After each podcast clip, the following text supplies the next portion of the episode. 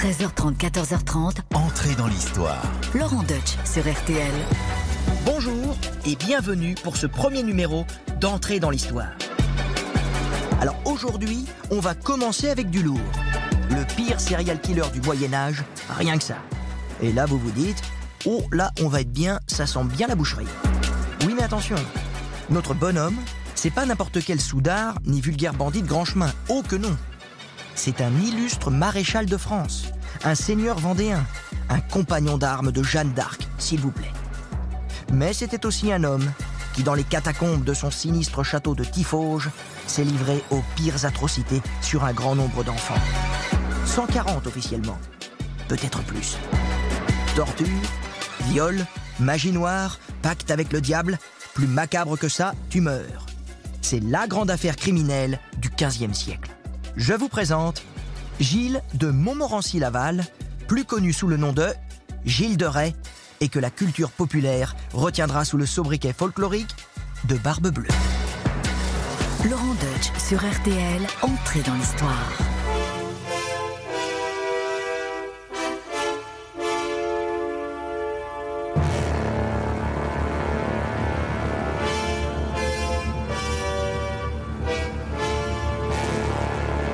Sommes au début du XVe siècle, sous le règne de Charles VI, dit le Fol. Déjà, ça commence bien. Alors ce roi, au début, il est bien aimé de ses sujets, mais peu à peu, il va devenir incapable de gouverner, et pour cause, il est victime de démence. En gros, il commence à avoir les fils qui se touchent. Et à mesure qu'il devient frappadingue, les appétits pour le pouvoir grandissent autour de lui. De nombreux princes se disputent alors la régence. Mais pas vraiment par voie diplomatique. On est plutôt dans le médiéval, si vous voyez ce que je veux dire. L'un d'eux, le duc de Bourgogne, fait même assassiner le propre frère du roi, Louis d'Orléans. Imaginez un peu l'ambiance au repas de famille. Ça complote entre la poire et la compote. C'est alors une véritable guerre civile qui va éclater au sein du royaume entre deux branches cadettes de la dynastie royale, les Armagnacs et les Bourguignons. Et là, je peux vous dire que ça va s'étriper en famille. Des massacres ont lieu en plein Paris. Sans pitié, la France se déchire. Or, comme le dit l'Évangile, tout royaume divisé contre lui-même est dévasté. Et c'est bien ce qui attend le royaume de France. Lors de la bataille d'Azincourt en 1415, les archers anglais déciment la fine fleur de la chevalerie française. La France est à genoux et l'ennemi héréditaire anglais compte bien en profiter. En plus, les Bourguignons, qui ont vu que c'était foutu, ils se sont ralliés aux Anglais. L'héritier du royaume de France, enfin, ce qu'il en reste, le futur Charles VII, se réfugie alors au sud de la Loire, à Bourges, avec un dernier carré de fidèles. Le traité de Troyes, signé entre le roi fou Charles VI et les Anglais, ne lui permet même plus de devenir roi. Car notre Charlot le dingo, il a marié sa fille avec le vainqueur anglais, le roi Henri V. Du coup, le fils de cette union deviendra à la fois roi de France et d'Angleterre. Mais bon, euh, avec un gros avantage pour les British. C'est le Frexit pour Charles VII. En plus, ce qu'il reste de son royaume, discrédité, est cerné d'ennemis. On l'appelle avec mépris le petit roi de Bourges. Lui-même doute de sa légitimité. Les enfants, l'heure est grave. Le royaume de France est à l'agonie. C'est la dèche totale. Et c'est dans ces années terribles, où tous ces fléaux s'abattent sur la France, que grandit notre petit Gilles de Rais? Il voit le jour dans l'actuel Maine-et-Loire, au château de Chantossé, dans une chambre de la Tour Noire. Ah oui, ça, ça s'invente pas. Alors, on ne connaît pas exactement sa date de naissance, mais on la situe vers 1405. Dans sa famille, comme dans le royaume, c'est le chaos. Sa mère meurt très tôt et son père la suit dans la tombe fin octobre 1415, soit au lendemain de la fameuse bataille d'Azincourt. Anus horribilis pour notre petit Gilles. À l'âge de 10 ans, il se retrouve orphelin. Il est alors confié à son grand-père, Jean de Cran, un homme cruel, débauché et sans scrupules. Ah oui, Papy Jeannot, c'est pas le genre de grand-père avec qui tu vas à la pêche ou avec qui tu bouffes des cookies en regardant des séries pendant le confinement. Ah non, pas du tout. Lui, c'est plutôt celui qui t'apprend à défoncer des crânes avec un fléau d'armes. Chacun ses goûts. D'ailleurs, Il y a une anecdote qui en dit long sur les mœurs de notre Gilles de Rais dans sa jeunesse. Un jour, il aurait affamé une dizaine de gros chiens pendant plusieurs jours avant de les promener dans la campagne et de les lâcher sur un troupeau de moutons juste pour savourer la joie malsaine de regarder les crocs de ces molosses s'enfoncer dans les chairs et voir le sang couler. Oui, vous l'avez compris, Gilles de Rais, c'était pas vraiment un enfant de cœur. À peine sorti de l'enfance, il épouse une riche héritière, Catherine de Thouars, qui lui donne une fille, Marie, mais qui surtout lui apporte une dot énorme. Ça sent bon la vie paisible en famille. Mais pour Gilles, la petite ambiance du dimanche soir à se laisser rissoler les doigts de pied dans la cheminée pendant que maman te gratte le dos, c'est pas son truc, il tient pas en place. Le jeune chevalier délaisse sa famille pour se jeter à corps perdu dans les fureurs de la guerre. Et là, on peut dire qu'il va très vite s'illustrer au combat. En même temps, en tant qu'arrière-petit-neveu du célèbre Bertrand du Guesclin, il a de qui tenir. Il offre donc ses services au dauphin, notre futur Charles VII, qui lui fait miroiter la dignité de maréchal de France. Gilles de Rais fait ainsi équipe avec d'autres foudres de guerre hyper connus, comme Poton de Saint-Traille, Laïr, La Trémouille ou Dunois, le bâtard d'Orléans. Bref, une belle brochette de costauds. Mais bouter les Anglais hors du royaume, c'est comme se débarrasser du coronavirus. C'est pas une mince affaire. En plus, à l'époque, il n'y avait pas Jean Castex, tu vois. À compter de 15 jours, pour une durée... Non, il n'était pas là, le mec, donc il faut se débrouiller tout seul. Et là, c'est un petit peu chaud pour les Français. Les Anglais restent maîtres d'une grande partie du territoire et encerclent la ville d'Orléans, qui constitue un verrou sur la Loire. La clé de la reconquête est là. Laurent Deutsch sur RTL, entrée dans l'histoire.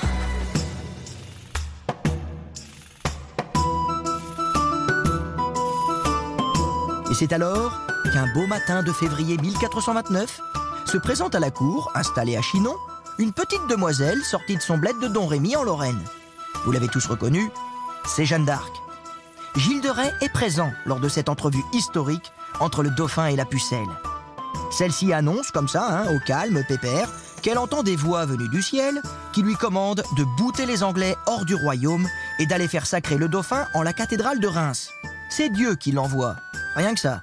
Évidemment, les vieux barons ont des doutes. Mais au point où on en est dans les catastrophes, pourquoi ne pas suivre une petite bergère? Il faut dire que Jeanne est fascinante. Elle a un charisme fou. Même des durs à cuire comme notre Gilles de Rais acceptent de se rallier à sa blanche bannière. Et c'est parti pour l'épopée. Jeanne d'Arc guide l'armée jusqu'à Orléans et le miracle s'accomplit. La pucelle enfonce les positions anglaises et la ville est libérée. Dès lors, Gilles de Rais accompagne partout la guerrière au cœur pur, qui brûle d'en découdre avec les Anglais sur tout le territoire. Plus tard, le dauphin est sacré en juillet 1429 à Reims. Gilles de Rais a même l'insigne honneur de tenir la sainte ampoule par laquelle le roi reçoit l'onction du Saint-Crème. Fait maréchal de France comme promis, Gilles de Rais commence à siéger au Conseil royal. Il est au fait de sa gloire, il est au top, le mec. Il participe ensuite, toujours aux côtés de Jeanne, à la campagne de la Loire, qui vise à reconquérir les villes occupées par les Anglais dans la région. Et il est présent à la grande victoire de Patay, qui lave, 15 ans plus tard, le terrible affront d'Azincourt. Malheureusement, moins d'un an après, Jeanne d'Arc tombe aux mains des Bourguignons après une embuscade aux abords de Compiègne. Et là, vous connaissez la suite. Abandonnée par les Français, elle est vendue aux Anglais qui la font juger à Rouen par un tribunal ecclésiastique présidé par l'évêque de Beauvais, le bien nommé Pierre Cochon. Ça s'invente pas. Malgré une défense irréprochable, personne ne veut la croire et elle est condamnée au bûcher le 30 mai 1431. Ses derniers mots furent peut-être Vous m'avez pas cru Eh ben vous m'aurez cuite. Non, plus sérieusement, elle aurait prononcé cette supplique adressée au ciel Jésus, Jésus, Jésus.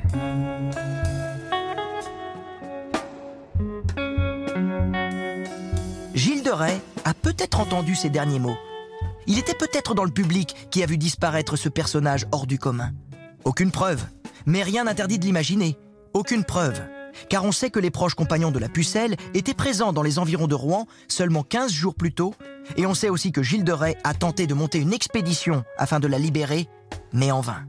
Notre maréchal de France, guerrier héroïque de la reconquête, fut sans doute très affecté par sa capture. Eh oui, Derrière l'armure du foudre de guerre, il y a quand même un petit cœur qui bat. En revanche, il est impossible de connaître la véritable nature des sentiments de Gilles pour Jeanne. Gilles et Jeanne, Jeanne et Gilles. On dirait un titre de film, vous trouvez pas? Ce qui est sûr, c'est que le martyr de la Sainte correspond à un tournant dans sa vie. Il va s'illustrer une dernière fois dans cette interminable guerre contre les Anglais au siège de Lagny en 1432, l'un de ses faits d'armes les plus notoires.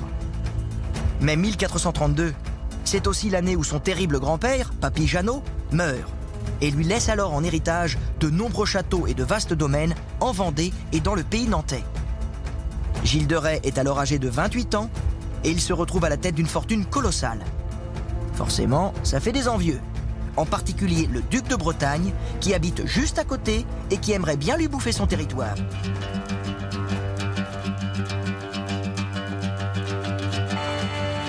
va attendre son heure, le breton.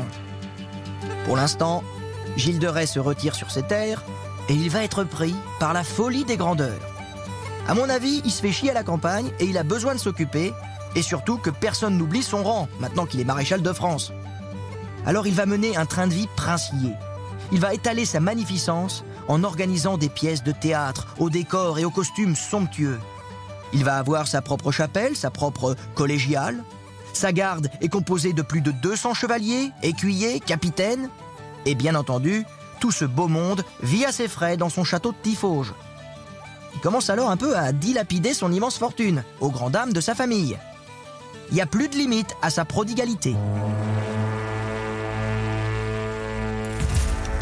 Du coup, sa propre famille alerte le roi Charles VII, qui proclame en 1435 la mise sous interdit du baron Gilles de Rais, en gros, on gèle les avoirs pour éviter qu'il fasse n'importe quoi. Mais du coup, les dettes s'accumulent. Il lui faut de l'argent à tout prix. Il en est réduit à aliéner une partie de ses terres et de ses châteaux à des voisins qui n'attendaient que ça, comme Jean de Malétroit, l'évêque de Nantes, mais donc aussi notre fameux duc de Bretagne, Jean V. Et la spirale infernale ne s'arrête pas, et les choses commencent à sérieusement se gâter.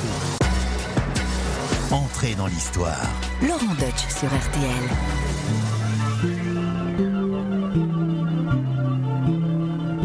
Alors pour se refaire, Gilles de Rais, il va vouloir se lancer dans l'alchimie. N'importe quoi, mais il y va. En fait, il espère réaliser le grand œuvre. Vous savez là, Nicolas Flamel, transformer le plomb en or. Alors ça, c'est le rêve de tous les alchimistes du Moyen Âge. Ils cherchent à trouver la formule de la pierre philosophale qui doit permettre des miracles, comme euh, guérir les maladies, prolonger la vie humaine, transformer les métaux en or et plein d'autres super trucs. Ah, c'est vrai que ce serait pas mal ça pour remettre les finances à flot. Mais Gilles a peut-être oublié que la légende raconte que celui qui pratique l'alchimie par avidité ne parviendra jamais à réaliser le grand œuvre. Bon, et puis, euh, faut reconnaître que la pierre philosophale, ça se trouve pas sous le sabot d'un cheval. Hélas, dans le domaine du chelou et de l'occulte, Gilles manifeste curieusement une bonne volonté à tout croire. Il va s'entourer d'escrocs et il se laisse envoûter par des mises en scène ridicules où il n'y a rien qui marche. Gilles va passer alors à la vitesse supérieure et se tourne carrément vers la magie noire. Il fait venir sur ses terres Francesco Prelati. Ah, le nom il est sympa, mais le mec il l'est beaucoup moins. En gros, c'était un Florentin considéré comme un grand mage, capable d'invoquer les démons. Notre seigneur fantasque est prêt à tout, même à entrer en communication avec le malin. Il va tout promettre, tout, à l'exception de son âme. Car c'est le paradoxe de notre baron noir. Il reste d'une grande piété. Tout au long de ses expériences surnaturelles, il continue d'aller à la messe et de se confesser. Il est obsédé par l'idée de pureté et hanté par la question de son salut. Sans doute le souvenir de Jeanne d'Arc qui laisse en lui une marque indélébile. En même temps, si les hommes ont été capables de brûler une sainte avec la bénédiction de l'Église, c'est qu'il n'y a plus rien à attendre de ce monde. Un monde cruel. Et si Satan est le prince de ce monde, alors autant faire affaire avec lui. À mon avis, c'est à ça qu'il pense au moment où il commence à devenir vraiment flippant. Il va passer carrément du côté obscur de la force. Avec l'aide de complices, il kidnappe un petit garçon, il lui tranche la gorge, lui arrache le cœur et les yeux, en offrande au diable qui ne daigne pas se manifester. Mais Gilles croit avoir senti sa présence. Il faut plus de sang. Moi je crois surtout que Gilles, il a pris goût au crime. Hein. Et donc, de 1432 à 1440, les habitants de l'Anjou, de la Bretagne et du Poitou vivent dans la terreur. Leurs enfants disparaissent les uns après les autres, sans aucune trace de leur corps. Essentiellement des garçons prépubères, parfois âgés seulement de 6 ans. Les parents crient, se plaignent, pleurent, en vain. Les raisons de ces crimes restent inexpliquées. Pendant ce temps-là, Gilles continue de s'enfoncer dans les ténèbres. Le maréchal ne se contente plus de tuer ses victimes. Il leur fait subir les pires atrocités, les violents, les torturant, pour finalement les égorger ou les étrangler. Gilles utilise ensuite le sang des enfants pour écrire ses grimoires et autres formulations. Les corps finissent démantelés, brûlés dans les grandes cheminées des châteaux de famille ou entassés dans les latrines. Il dira lors de son procès que ceux qui avaient les plus belles têtes et les plus beaux membres, il les donnait à contempler. Et il les faisait éventrer pour se délecter de la vue de leurs organes intérieurs. Oui, bon, là c'est quand même dégueu, hein, je vous avais prévenu. Entrez dans l'histoire. Laurent Deutsch sur RTL. Au bout d'un moment, la population finit par se rendre compte que les enlèvements ont lieu dans un territoire bien défini, bien circonscrit. Celui qui se trouve sur les terres du baron Gilles de Rais. Mais toutes les plaintes restent secrètes. Quel paysan oserait se révolter contre le puissant seigneur du coin? Héros de la guerre, compagnon d'armes de Jeanne d'Arc, s'il vous plaît. Il sera pas cru, le gars. Mais, en juillet 1440, Jean de Malais l'évêque de Nantes qu'on a vu tout à l'heure, qui est aussi, et ça c'est pas un détail, le chancelier du duc de Bretagne, lance une action judiciaire. L'étau finit par se resserrer autour du baron noir. Les enquêteurs retrouvent quantité d'ossements calcinés dans les citernes et les douves de ces châteaux et manoirs à Chantossé, Ray, Tifauge ou Machecoul. Gilles de Ray est finalement arrêté le 15 septembre 1440 en son château de Machecoul.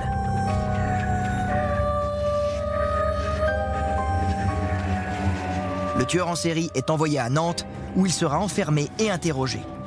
Il n'a que 35 ans. Il est cité à comparaître devant le tribunal ecclésiastique de Nantes sous les accusations de meurtre d'enfants, de sodomie, d'invocation de démons, d'offense à la majesté divine et d'hérésie. Ah bah le mec, il a, il a le quintet dans l'ordre. hein. Il est accompagné de ses complices, dont ses valets, du mage prélati et de deux femmes accusées d'être des pourvoyeuses d'enfants. L'Inquisition va se charger de la procédure avec toute la finesse qu'on lui connaît. Les aveux de ses compagnons sont donc euh, arrachés sous la torture. Les confessions de ces deux valets sont hallucinantes. Je les cite. Alors oui, c'est vrai, hein, le dit euh, Gilles de Rais, qui, qui- était mon patron, hein, quelquefois, il se vantait d'avoir une plus grande délectation à tuer et à égorger, à faire tuer les petits garçons et les petites filles, à les voir languir, euh, pourrir et mourir, à couper leur tête et leurs membres, à les voir vomir du sang, euh, que d'exercer finalement la luxure sur eux. Hein. Il préférait les, les voir crever que d'en profiter. Voilà, ça y est, j'ai bon, je peux partir, je suis libre. Quant à Gilles de Rais, au procès, il confesse ses crimes sans rien cacher. Les viols, sacrifices, tortures horribles, égorgements, éventration, éviscération, jeux sexuels sadiques, rituels sataniques. Ah oui, là, dans le domaine du moyenâgeux, on coche toutes les cases. Ouais, ça, pourrait même aller plus loin, mais euh, on va arrêter, hein, parce que j'imagine que certains d'entre vous sortent juste de déjeuner. Hein. En plus, et ça c'est peut-être le pire, hein, c'est peut-être le plus vicelard, c'est que Gilles de Rais va raconter tout ça sans problème devant les parents de ses petites victimes. Et oui, et là je peux vous dire qu'il y a eu quelques malaises. Plus tard, à la fin du procès, Gilles tombe à genoux en suppliant. Ô Dieu, mon Rédempteur, je vous demande miséricorde et pardon. Puis il se tourne vers le peuple et crie à nouveau. Vous, les parents de ceux que j'ai si cruellement mis à mort, donnez-moi le secours de vos pieuses prières. Le 25 octobre 1440, le tribunal le condamne comme hérétique et criminel pour avoir perpétré le crime et le vice contre nature avec des enfants. La sentence est double. La pendaison, puis le bûcher. La totale. Bref, euh, la formule premium. En même temps, c'est Gilles de Rais, hein, fallait pas vous attendre à ce qu'on fasse dans la demi-teinte. Après ce repentir sincère, une foule considérable et assez émue l'accompagne jusqu'au gibet avec des prières. Gilles de Rais marche au supplice serein, avec l'espérance d'être enfin délivré de ses démons. Il meurt en chrétien le 26 octobre 1440. Laurent Sur RTL, entrée dans l'histoire. Alors, dans cette histoire terrible, qui va de l'épopée héroïque hein, avec Jeanne d'Arc jusqu'à la descente aux enfers la plus épouvantable, on doit bien sûr se demander quelle est la part de mythe et quelle est la part de réalité. Car ce qui a fait tomber Gilles de Rais dans un premier temps, c'est d'abord son contentieux avec le duc de Bretagne et avec l'évêque Jean de Mallet III à propos de l'aliénation de ses terres. Il faut dire que Gilles s'en était pris à leur avouer, un clerc tonsuré qui s'appelait Jean le Ferron. Alors le baron il était pas allé de main morte, hein, comme toujours avec lui. Hein. Le mec il connaît pas les demi-mesures.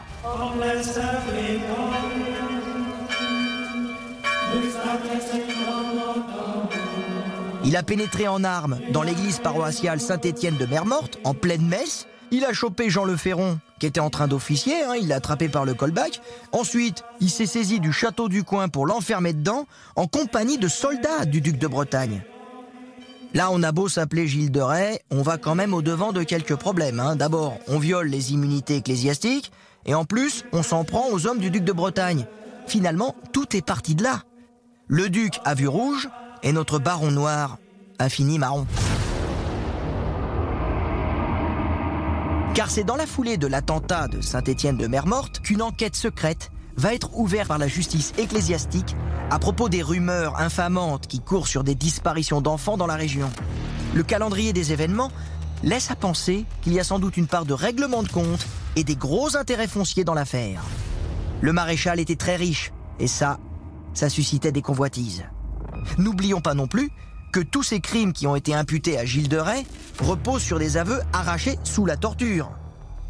Et quand on vous enfonce des clous dans les ongles ou qu'on vous accroche des poids aux testicules, euh, vous avouez n'importe quoi. Ça, on peut parier. J'ai fait l'expérience, c'est encore douloureux. Mais on peut pas non plus contester le fait qu'il y a bel et bien eu des enlèvements et des crimes d'enfants dont Gilles de Rais est le coupable. Quant à savoir le nombre exact et la nature des supplices, mystère. Notre baron noir a emporté ses plus inavouables secrets dans la tombe. Et tout le reste, ça n'est que de la littérature. Et justement, c'est un écrivain qui va donner une envergure légendaire à l'histoire du maréchal déchu. Et cet écrivain, c'est Charles Perrault. C'est lui qui va écrire le fameux conte pour enfants Barbe Bleue en s'inspirant de récits folkloriques et en ajoutant une pincée d'imagination car la vie et les actions de Gilles de Rais sont bien loin de celles du personnage du conte. Mais la tradition orale finira par associer les deux figures. Gilles de Rais est devenu le Barbe Bleue nantais. Le compagnon maudit de Jeanne d'Arc entre alors dans la légende. Il fascine les romantiques et les historiens qui ont aujourd'hui la tâche délicate de retrouver le véritable Gilles de Rais en exhumant et en confrontant les sources abondantes. Mais pour moi, il y a une chose qui m'échappera toujours. Comment un homme au sommet de sa gloire a-t-il pu sombrer dans une telle barbarie? Y a-t-il eu un déclic? Ou bien le verre était-il déjà bien avant dans le fruit? Tout ça, c'est de la faute non pas à Voltaire, qui n'était pas né, mais à Tibère.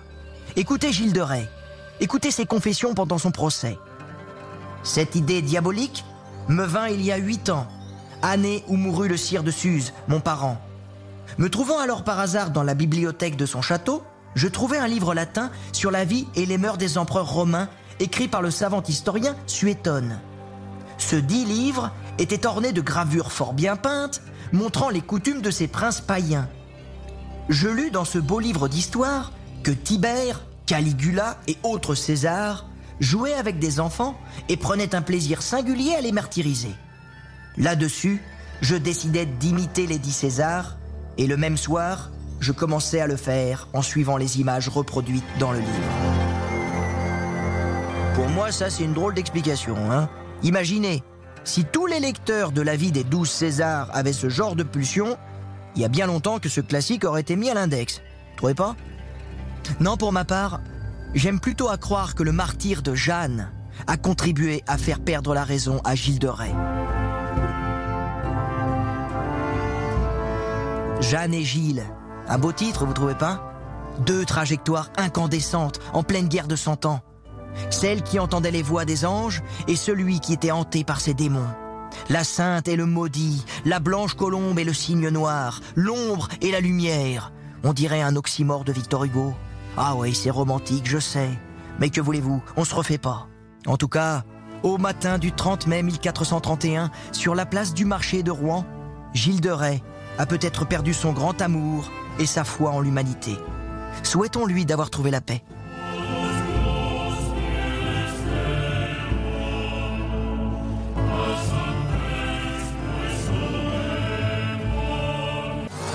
Entrez dans l'histoire. Laurent Deutsch sur RTL. Eh bien, j'espère que ce récit vous a passionné, vous a captivé. Et pour en parler maintenant avec peut-être un petit peu plus de recul, euh, j'ai décidé de faire appel à une historienne qui connaît bien le sujet, qui connaît bien la période. Je parle de Valérie Touret qui est avec nous en plateau. Bonjour Valérie. Bonjour Laurent. Alors, je rappelle aussi que vous venez de publier une biographie euh, sur euh, Jeanne d'Arc, une nouvelle biographie. Donc, vous connaissez bien le contexte, bien le sujet. Alors, tout de suite, c'est vrai que moi j'ai tendance un petit peu à m'emballer, à m'enflammer. Je lâche les chevaux. Est-ce que ce portrait de Gilles de Rais et euh, du contexte, un petit peu euh, cette période du, du début du XVe siècle, vous a semblé ressemblant? Oh, par certains traits, oui. Il y a évidemment des choses à nuancer, mais c'est mon travail euh, d'historienne. Pour commencer, le contexte international, le contexte géopolitique en France au début du XVe siècle. Gilles de Rais, il voit vraiment le, le jour dans une, un moment euh, funeste, dramatique, catastrophique pour la France. On pourrait même dire que c'est le moment le plus dramatique qu'ait traversé euh, la, la, monarchie euh, à ce moment-là, enfin depuis son origine, parce que euh, Charles VI, qui est le roi euh, donc du moment, a été frappé par une première crise de folie en 1392. Elle a ouvert une guerre civile qui a permis des luttes de factions parfois très sanglantes. vous l'évoquiez, des, des, des révoltes à Paris et puis, euh, cette guerre civile qui vient se surimposer à la guerre franco-anglaise, qui va faire le, jeu de ce jeune roi anglais euh, batailleur et redoutable qui est Henri V. Donc c'est effectivement dans ce contexte extrêmement troublé euh, qu'intervient Gilles de. En même temps, du coup, ce qui est cool, c'est qu'il y a des places à prendre. Je sais plus qui a dit qu'on fait fortune au son du canon. Là, ça pétait dans tous les coins. Donc là, Gilles de Rais, pour un, un, un combattant, pour quelqu'un qui est vraiment euh, quelqu'un qui aime le combat, qui aime la bataille, euh, c'est la période idéale. J'ai envie de dire, il va, il va vite euh, monter dans les échelons. L'ascenseur social, euh, ça fonctionne à plein pour lui. C'est vrai. D'ailleurs, c'est lors de la libération d'Orléans hein, qu'il va recevoir le titre de, de maréchal de France.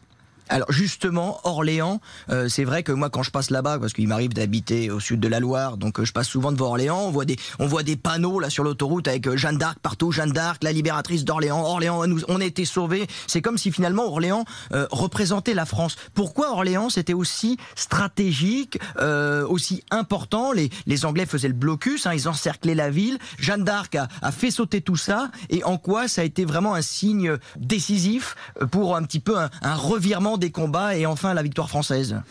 En 1419, euh, l'héritier euh, du duc de Bourgogne est bien décidé à se venger et va euh, forcer un peu la main de Charles VI pour signer le sinistre ou le honteux traité de Troyes qui va abandonner la couronne de France sur la tête de ce roi anglais qui est désormais reconnu comme le fils de Charles VI. Hein.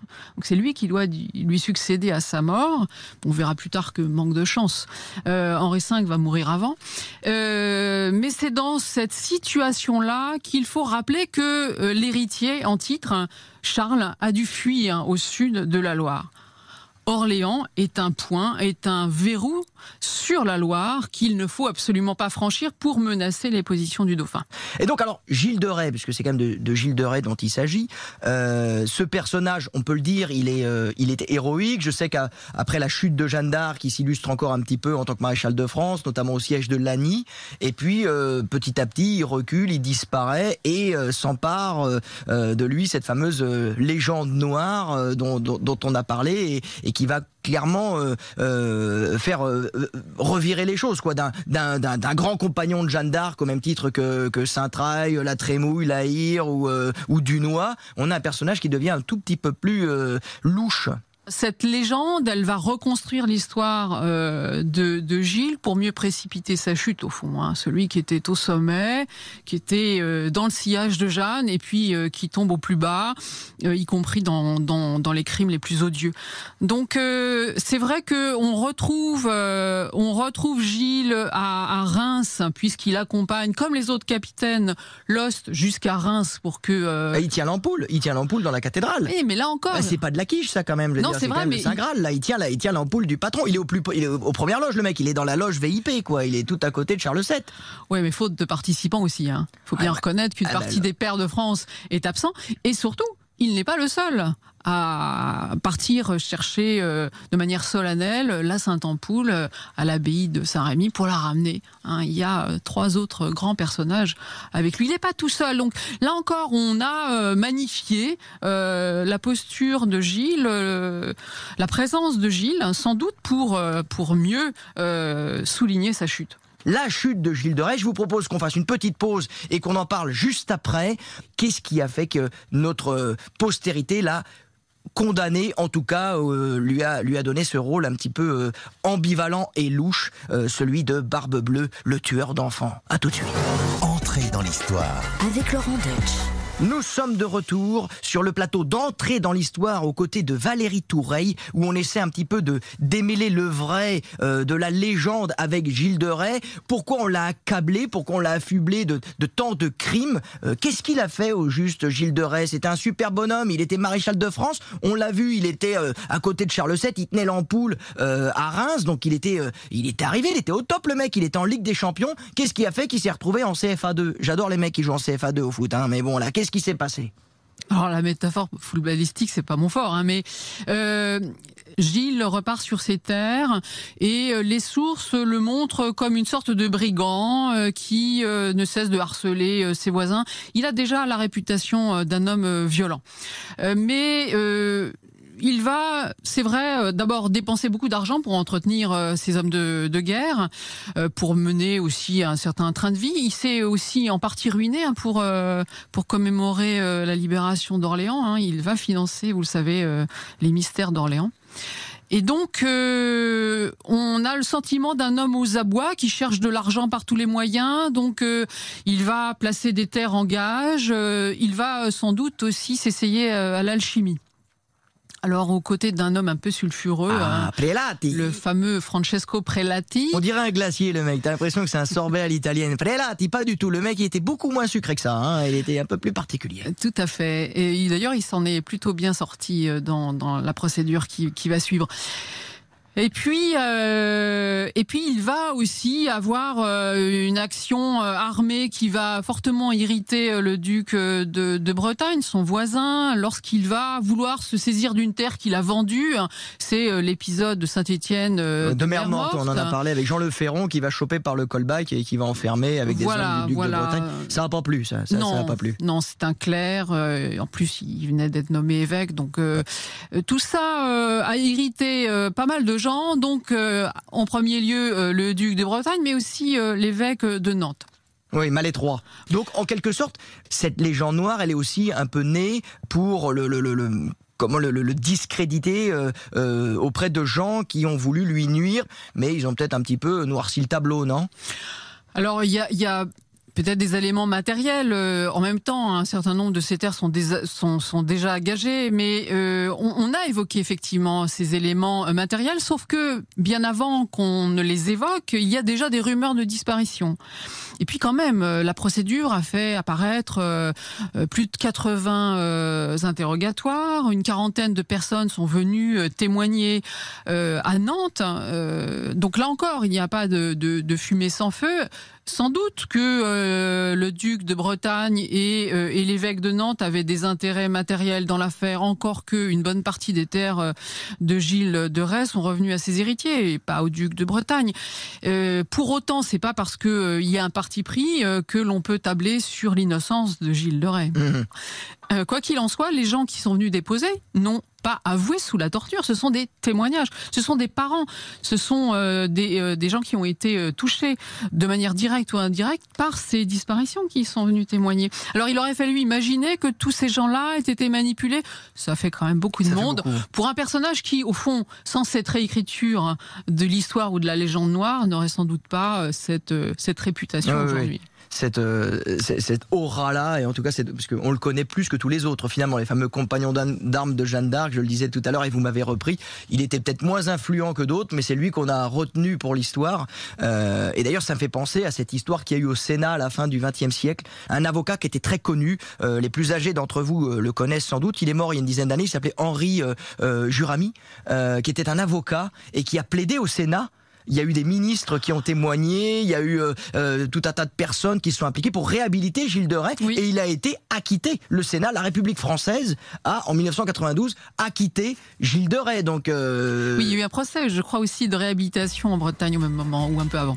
Et puisque Gilles de Rais est innocent, eh bien la légende de Barbe Bleue, c'est fini, c'est fini même. Non, on peut peut-être pas aller jusque là. Non, je ne vous suivrai pas sur cette voie-là. pour moi, il y a trop de preuves accablantes, même s'il y a des intérêts dans, dans ceux qui l'ont jugé D'accord, bah écoutez, euh, je vais me contenter, moi, donc, du coup, de réhabiliter juste Vincent Cassel, qui a été un superbe Gilles de Rais dans le Jeanne d'Arc de Luc Besson. Merci beaucoup, Valérie Toureille. Merci. Alors je rappelle que vous avez publié en septembre dernier chez Perrin une nouvelle et passionnante biographie de Jeanne d'Arc hein, à l'occasion du centième anniversaire de sa canonisation. Et oui, c'est Sainte Jeanne d'Arc. Et vous pouvez quant à vous retrouver ce premier épisode d'entrée dans l'histoire sur Gilles de Rais sur rtl.fr. Et la semaine prochaine, tenez-vous bien, c'est dans l'histoire de Goebbels et de ses femmes que nous entrerons. Tout un programme. Tout de suite, nous rejoignons Éric Jean-Jean au grand studio qui reçoit Barbara Pravi.